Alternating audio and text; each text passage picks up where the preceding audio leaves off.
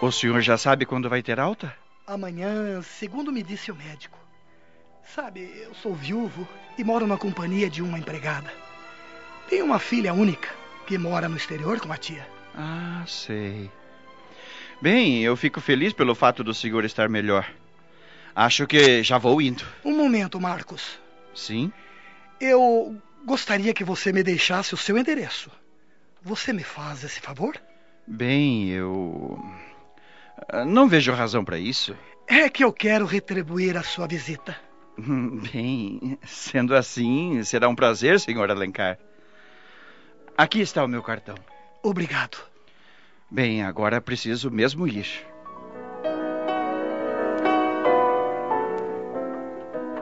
Marlene, Fale, Tiana. tem uma pessoa aí fora procurando o Marcos. Você sabe de quem se trata? Não faço a mínima ideia, mas pelo carrão deve ser alguém importante. Então vai chamar o Marcos. Ele está no quarto.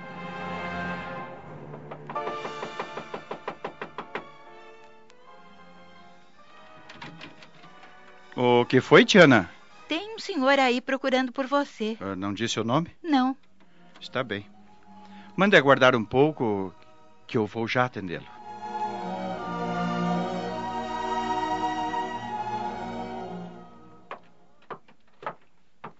Ora, mas que surpresa agradável!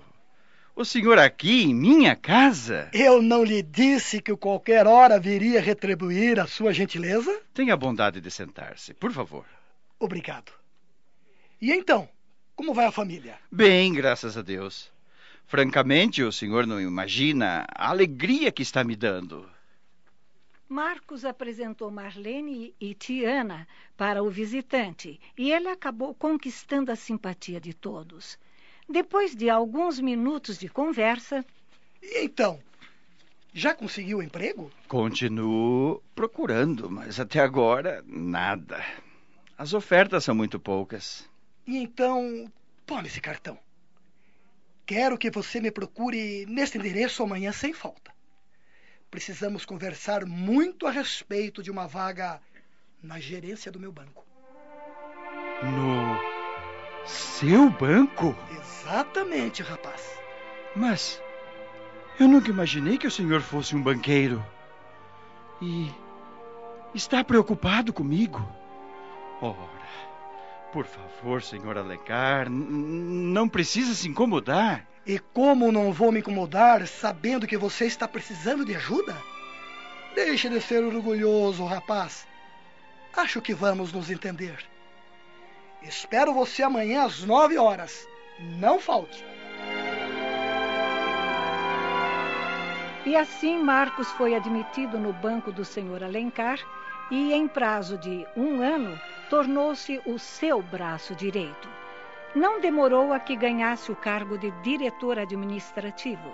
Henrique conseguiu trabalho numa indústria automobilística e Marlene lhe dera uma linda menina.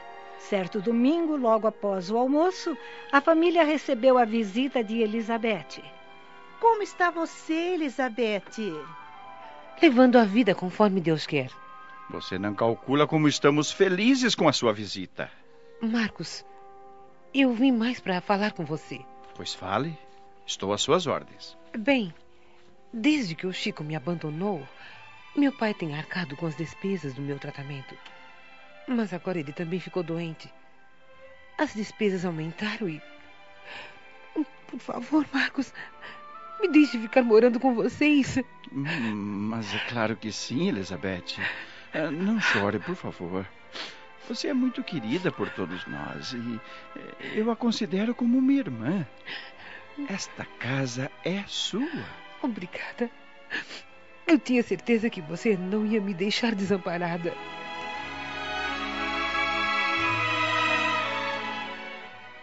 Alguns meses depois, Marlene, Henrique e a filha se mudaram para a casa do doutor Hélio para a imensa alegria dos pais da jovem. Você anda muito abatido, Henrique. Está sentindo alguma coisa? Não. Eu acho que é uma gripe teimosa, nada mais. Por via das dúvidas, gostaria de examiná-lo. Vá amanhã ao meu consultório. Com a saúde não se brinca, meu filho. Infelizmente, as suspeitas do doutor Hélio se confirmaram. Henrique estava com tuberculose. Foi mais um rude golpe para a família. Henrique foi internado e submeteu-se a um longo tratamento. Mas a doença não estacionava, pelo contrário, consumia-o dia a dia. Alguns meses depois. Filha, o Henrique não amanheceu bem e foi transferido para a UTI. Você precisa ser forte. Ah, ah, meu Deus! O Henrique ficou abalado desde que o Chico cometeu todos aqueles desatinos. Eu vou ficar esta noite com ele.